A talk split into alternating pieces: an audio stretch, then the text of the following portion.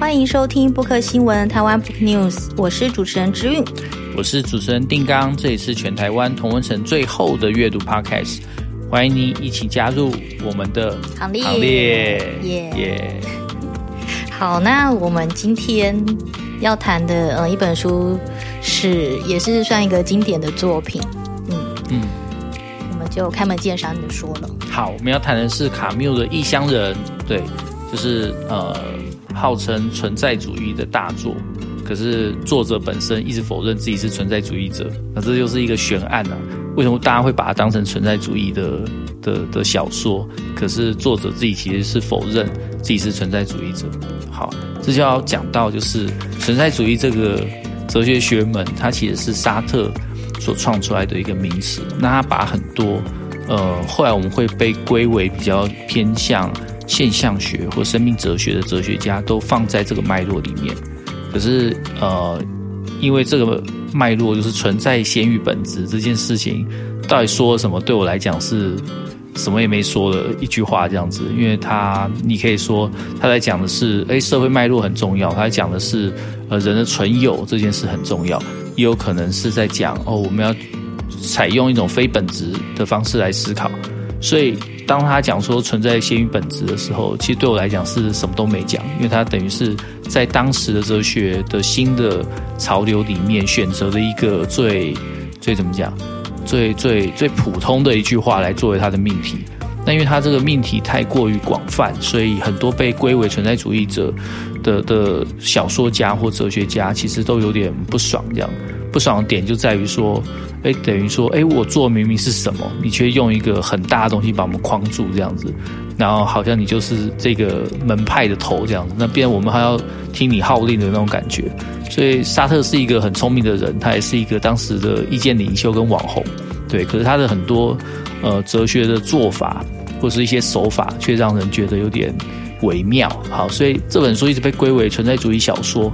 可我自己觉得这，这这个称呼对于异乡人来讲，其实是不好的、不友善的。对，嗯。那所以我们今天要用社会学的来看异乡人嘛？然后我们不见得用社会学啦，我们也可以用就是文学的方法来读这本小说，因为这本小说一直是文学中的经典嘛。对。对，可是那个经典之处到底在哪里？比如很多人提到。哦，荒谬这样子，就是它里面一直描述一个荒谬的场景，这样。那的确这在里面是一个主题，但如果我们看它的更细致描述的话，你会发现，哎，其实这本小说好像好像不只是荒谬，它讲的是另外一个东西。因为荒谬的原因是什么？可能是社会体制，可能是因为就他身处的处境。可是对于卡缪，或者是对于里面的主角，异乡人里面的主角就是莫说来讲，荒谬的是是生命或者是这个世界本身。好，那它是一个本质性的荒谬，说本质就很奇怪。可是，所以所以我就觉得它不是存在主义小说这样子。那呃，那个本质性的荒谬是当人生在这个世界上，然后它是一个呃向死而生的存在的时候。当向死而生存在，它是海德格的的的用法。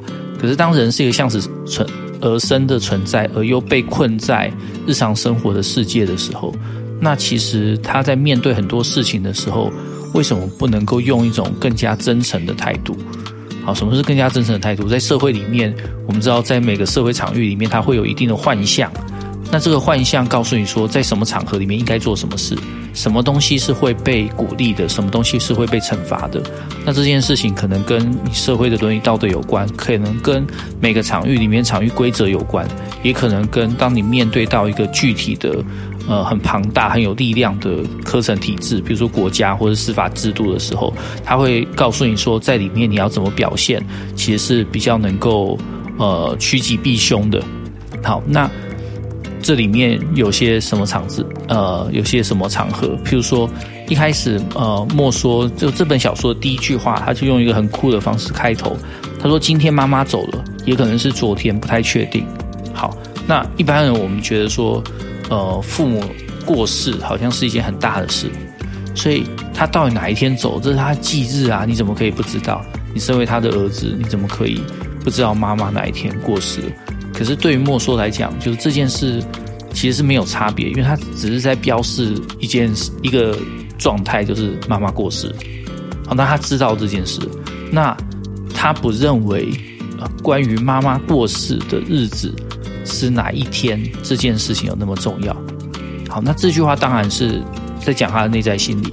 那接下来啊，小说的场景就带到呃，开始是丧礼跟守灵的这个过程。那在这个过程里面，呃，社会体制会告诉你，妈妈过世的时候，你必须要表现得很伤心。好，就如果表现得不够伤心，这件事是会被处罚的。好，那可是莫说在这里面，他感受到更多的是，呃，他当然也有在想妈妈，可是他想的那个部分是妈妈曾经说过的一些话，那那些话跟他的处境有关系，所以他把这两件事连在一起想。就妈妈会说，她觉得老年生活就是不停的重复，没有什么变化这样子。那莫说在想的是，我的生活也是不停的在重复，没什么变化。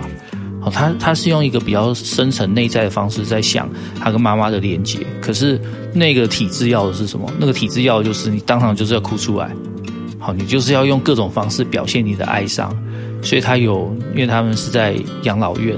所以妈妈的这些养老院的院友，然后这些看护、这些医生，啊这些呃神父都会出现这样。那他没有对任何一个人表现出他的哀伤，为什么？因为对他而言，这些人就是陌生人啊，我又不认识你们，我突然看到你，我就要开始哭起来，不是很奇怪吗？所以，我们如果用一个真诚的想法来看的话，其实莫说是一个真诚的人，可是他在这个体制里面，他却显得像是一个局外人。你觉得很奇怪啊？真诚的人应该是局内人才对，为什么真诚人在一个一个状况下却会变成局外人？对啊，哦，为什么叫局外人？因为这本书的书法文书名叫做《atonge》，对，然后所以它其实是就是局外人的意思。那当然，我们把它翻成异乡人，那这件事的翻译其实很微妙啦，因为它可以召唤某种乡愁这样子。可这本书里面完全没有任何乡愁，它绝对不是一本乡愁之书。这样把它当成乡愁之之书，纯粹是我们自己的投射。嗯，嗯，那其实我我我会觉得说，嗯，卡缪他这本《异乡人》的书里面那个主角莫索啊，嗯，有人就是说。他呃，整个写出了就是社会，呃，就是人跟社会那个疏离感嘛。你刚刚也在有提到这个，可是我想的是说，可是我们现在很多的人，又是年轻人，不是也是差不多这这种感觉，就是很有莫说这种感觉。嗯嗯，对啊，这本书它是呃，一九四二年出版。对，一九四二年出版，那那时候当然就是还在呃战争期。那莫说这个角色他生活的场景其实是在阿尔及利亚，就阿尔及利亚是在呃二战之后他才独立，然后成为独立的国家。他之前就是法国的殖民地这样。那在那个地方里面，当然你会看到所谓的法国人，也会看到所谓的阿拉伯人。对，那莫说他自己是一个呃比较。比较呃拉丁人种的这种法国人这样，那那边他会提到很多的阿拉伯人这样，那所以他的时代背景其实在一九四二年。好，可是我们到今天看，我们都还是觉得，哎，那个能够描写到我的生活，描描写到我的一些感受，所以它是经典。那这个文学经典对于现在的呃年轻人来讲，可能也是觉得，哎，看了之后深有所感。关键在哪里呢？关键在于说。以往我们呃的社会处境比较单纯，所以我们呃某一个社会角色或某一个社会身份，他会一直跟着我们，我们不会同时呃分散各种认同或各种身份在不同的场合里面。好，所以那个角色冲突或是角色之间呃就是变换的这种体验，并不是古时候人的体验。可到现代社会之后，因为社会分化。所以我们在政治的领域，我们要表现出政治场域的一些要求；在经济的场域，我们要表现经济场域的要求；教育场域，我们表现教育场域的要求。所以，我一个人在不同的角色面对不同的场场合的时候，我就好像有一个分裂的感觉。而这个分裂的感觉，如果你说还是有一个自我在，他在观察这一些的话，他可能就会觉得每一个场域对他来讲都有点疏离。那当然疏离跟投入它是相对的，谁在一个场域里面投入，谁在一个场域里面疏离，诶，这件事是个阶级问题哦。好，谁会投入在这个场域里面获得很多资源的人，资本很高的人，因为他在这里面做很多事情，他能一直获利。所以当一件事情发生的时候，比如说，呃，对，呃，台派好了，突然讲到敏感的词，以台派来讲好了，呃，陈柏惟被罢免，如果你是台派里面的，呃，在这个场域里面，因为这个规则获得很多资本的人，你就要很大声的表现出你的不爽跟。分析什么之类的，可是如果你就是一个很犹疑的人，你觉得说，嗯，被罢免好像有点生气，可好像也不太关我的事，那你没有做任何表示，这也是很正常。所以你就会看到，就是对一个场域的投入来讲，它其实是会是会依照我们的呃，在这场域里面待的时间，对这个幻象的认同，以及在这里面所获得的，实际上透过你做了很多事情获得的资本而有所差异。好，那谁在场域里面比较不容易获得资本？年轻人啊，因为他们才刚入场，他们还是韭菜这样子，还是在慢慢的往上爬，慢慢的学习场域规则，也在里面慢慢让自己变成咖的一个角色。好，那莫说也是个年轻人，所以他在这个场域里面，他有一个工作，可是工作好像好像也没什么发展性，就是可以维生，可是也还好这样，不会赚大钱，也不会饿死这样。他有个家庭，然后有个妈妈，好，就是妈妈后来觉得说自己想要去住养老院，所以他住在养老院里面，然后因为又离他工作的地方很远，所以他去呃看他妈妈，呃是一件不容易的事情，所以这几年他的确有去看他妈妈，可看的不多。好，那妈妈在那边，他度过他的人生最后一个阶段，他在那边有一个所谓的男朋友，可是对他来讲，对妈妈来讲，他很清楚自己在做的就只是在消磨时间。这个关系也不是什么多认真的关系，他就只是让自己在迎向死亡的最后的路上，让每一天好像有点不同。可他其实心里很知道，进去养老院的第一天跟每之后的每一天都是一样，都是在重复。意思就是说，他在这个场域里面已经没有什么好努力了，就是就是阿姨我不想努力了，妈妈我不想努力了，差不多这种感觉。那莫说他在自己的工作场合，其实也是这样啊。所以对他来讲，这个疏离的一个感觉，其实是他的自然反应跟真诚的反应。对，可是最后却被判死刑了。对，所以你就看到，这就是一个你说他的这本书如果控诉什么的话，他其实控诉的就是，就是如果我们在这个场域里面又没办法获得什么，然后不如躺平。好，不好意思，用词语这样，不如躺平的话，那为什么？我还要继续努力，对，那这个这件事情对于年轻人来讲是这样，对于阶级比较不平等，然后怎么努力也不会改变什么事情的人来讲，他难免也会有这种感受啊，好像习得的无助那种感觉。是啊，大象席地而坐，习得的无助，大佛普拉斯大概都是在讲类似的东西。对啊，嗯，因为其实他后来连他被控诉杀人的时候，他也都不想再上诉，对不对？对，他一开始进到场，就是法庭里面的时候，他还想，因为他当然有自己的想法嘛。先讲那个凶杀案，那呃枪击案，就是呃莫说在小说的中间交了一个朋友，那个朋友其实也不是多认真交的朋友，他就是他他住的地方的邻居，那邻居有一点闹事或者什么的，那看起来就是在混的这样。然后，可是他去帮助这个邻居，而邻居觉得这个人很够意思，然后就问他说要不要做他的朋友。莫说又觉得说啊，反正没差，多一个朋友也好，那就做他的朋友。做朋友之后，他们有时候就会一起出去玩，那有时候就会在海边出去玩。然后这个邻居他有一个前女友，这样他就觉得这个前女友背叛他，所以他就冲过去想要去教训这个前女友，就揍了一顿。这样揍一顿之后，这前女友是个阿伯人，他的哥哥跟他的阿伯人的友人们就过来要去反揍这个邻居这样子。然后呃，莫这些整件事都跟莫说无关哦。好，那接下来就是他们去海滩。那去海滩的时候，诶，阿伯人正好也去海滩，不知道是跟踪他还是怎么样。可是阿文就聚啊、呃、聚聚集了很多人，就一副想要在海滩里面揍这个他的邻居这样。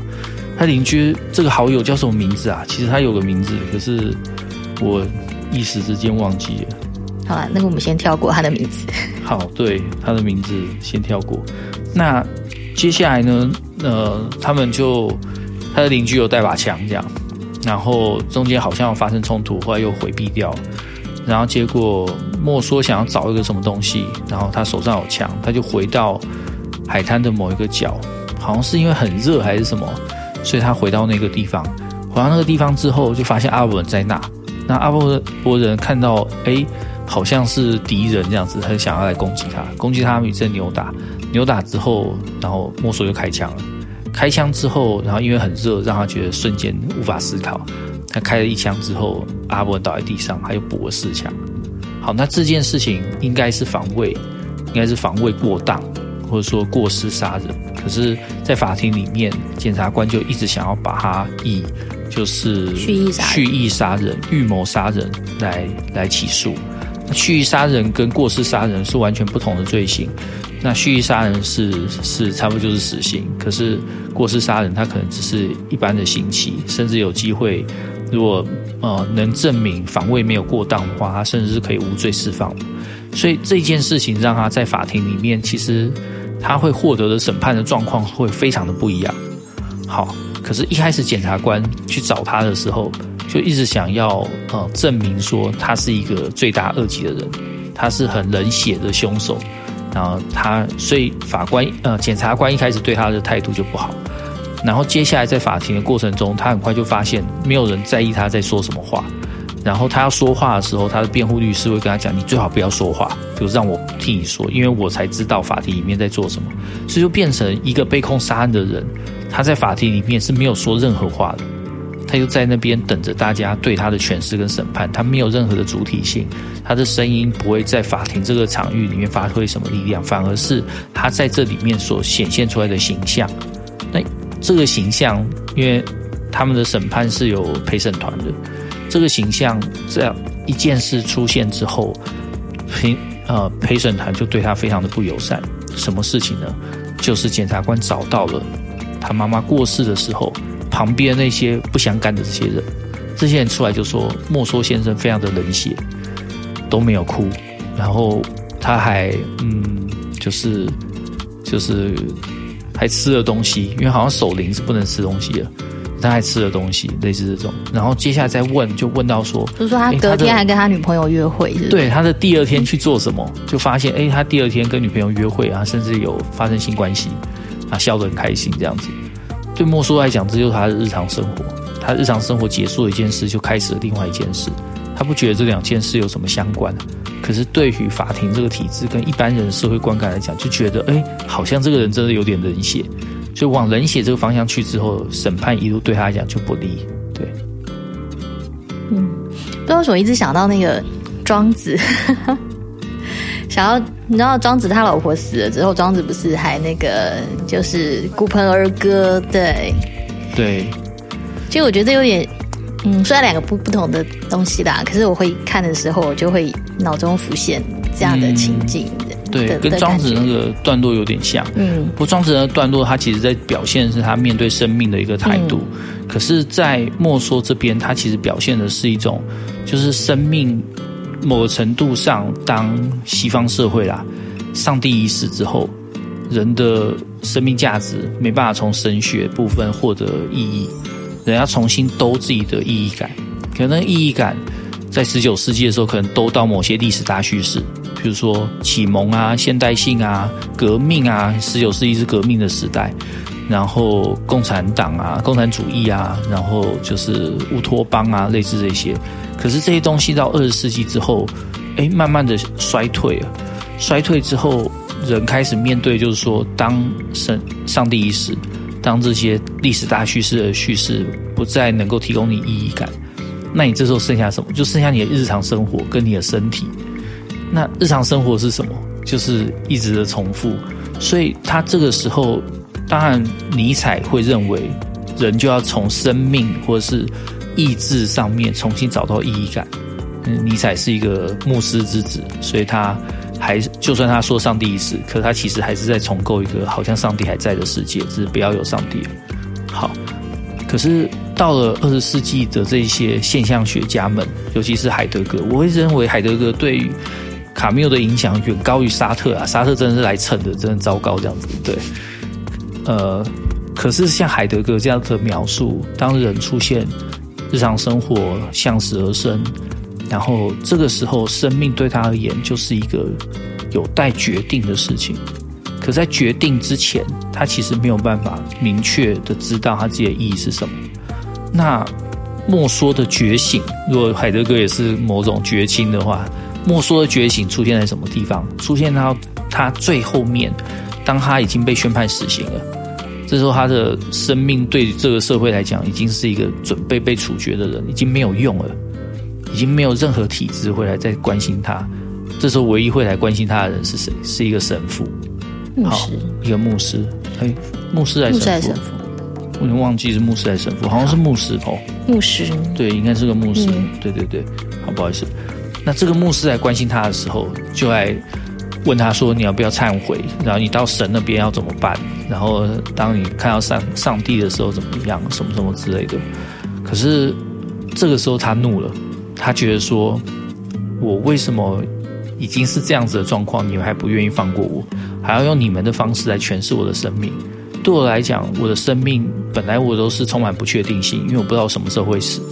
可是我现在知道了，我会死，就是我已经被宣判死刑，所以我即将要死，我要迎向下一个生命。他回想到，当他妈妈想到他的生命到进到养老院之后，他其实就是在等死。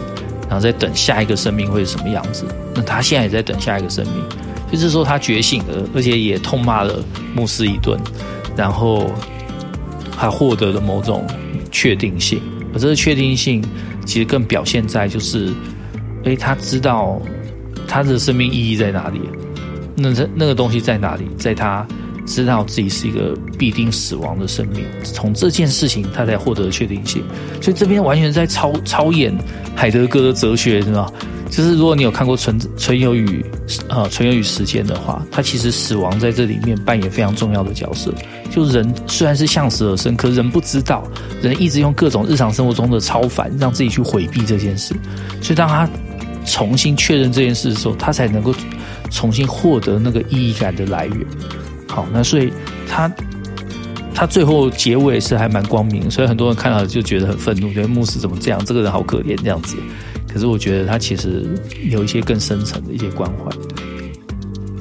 我自己读来会觉得说，比如说像莫梭啊，他其实我觉得他就是，就像你刚刚一开始说，他一直就是一个很真诚的人，很真诚在生活，然后然后然后别人都一直想要叫他说。应该怎么样？应该怎么样？应该怎么样？对不对？对，嗯嗯，没错没错。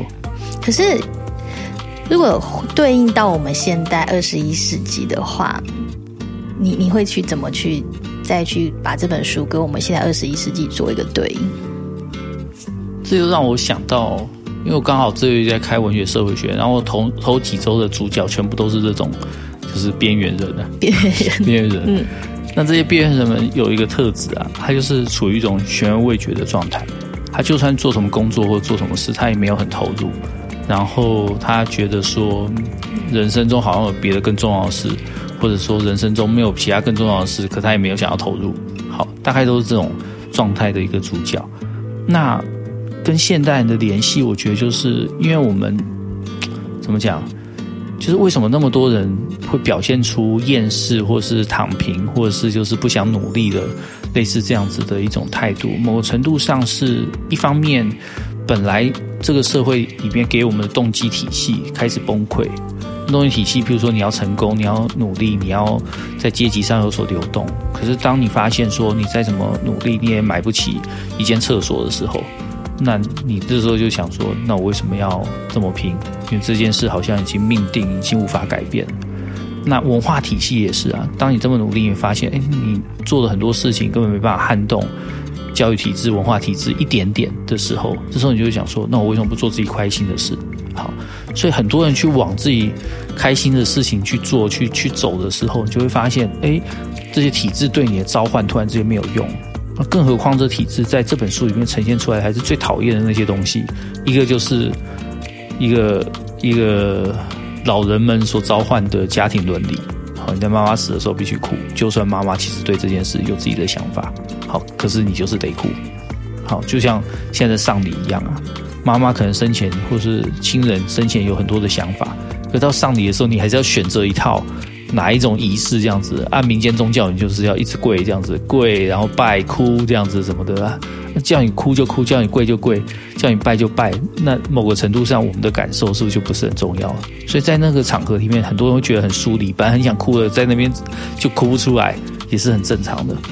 好，那另外一个不友善体制就是司法体制啊。司法体制它重视的是法律里面的构成要件该当这样子，所以故意杀人它有一个要件，那那些要件它就是会用一些标准去审核。那里面特别要审核的就是主观犯意的部分，主观犯意谁能证明啊？好，那法官的话，法官有自己的心证。陪审团的话，陪审团有自己的观感，那就变成你要花很多力气去说服法官跟陪审团，在主观犯意这个部分上去证明自己是没有故意，或者是是另外一种故意这样。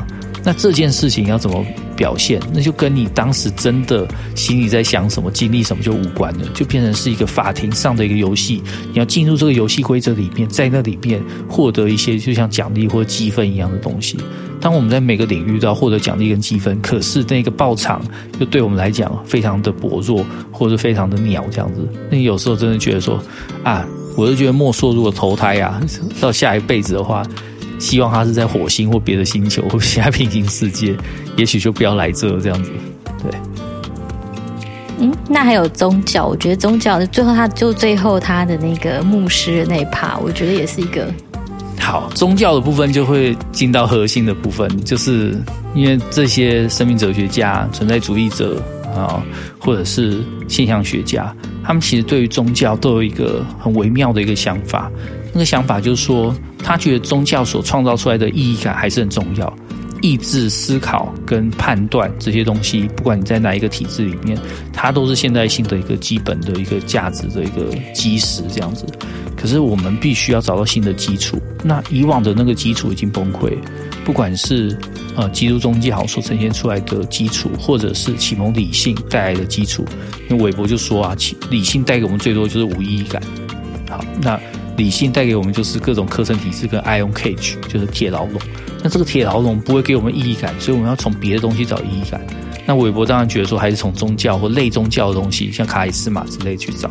可是如果无法接受韦伯这种很随便的一种态度的话，不好意思在这边说韦伯很随便，那他就会去去从别的方向去找，而这些人他们想找就是日常生活，我如何就是在我的每天生活最琐碎那些东西里面找到我能够足够支撑下去的东西。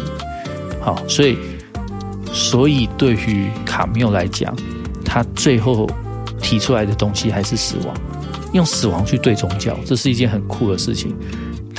他对于神父啊，那个牧师，他的抗议就在于说，对你来讲，你讲的东西是不确定的。你的神在哪里？我不知道。那神到底作用在哪里？不知道。那你这样子讲，只是一个讲一个不确定的东西。可是我很知道，我很明确的是，我就要死了，就是这么明确。所以我的这些东西突然之间有了意义感。对啊，嗯嗯，好啦，就一本小小的异乡人，因为它真的不太。不太厚，它很薄一本。对，然后其实可以让我们去思考很多东西，这样真的果然是经典，真的真的。好，那我们现在时间也差不多了，其实我觉得可能节目要到一个结束的时候。对对对，好，嗯、那如果各位听众朋友有任何意见或什么想要推荐给我们书籍，在节目里面聊聊，欢迎到我们的 IG 或写信给我们。那我们的 IG 是台湾 Book News，我们的信箱是台湾 Book News 小老鼠 gmail.com。对，那今天很开心来跟大家聊异乡人，聊的有点热血跟愤怒啊。对，等一下要去平衡一下。好，好好好，谢谢大家，谢谢大家，拜拜，拜拜。本节目由 Readmoo 读墨电子书、KK 书与 Book 新闻、台湾 Book News 联合制播。Readmoo 是台湾最大的繁体中文电子书，KK 书是 KK Bus 集团推出的全新知识聆听服务，十五分钟为你说重点。布克新闻与你继续爱读一万年。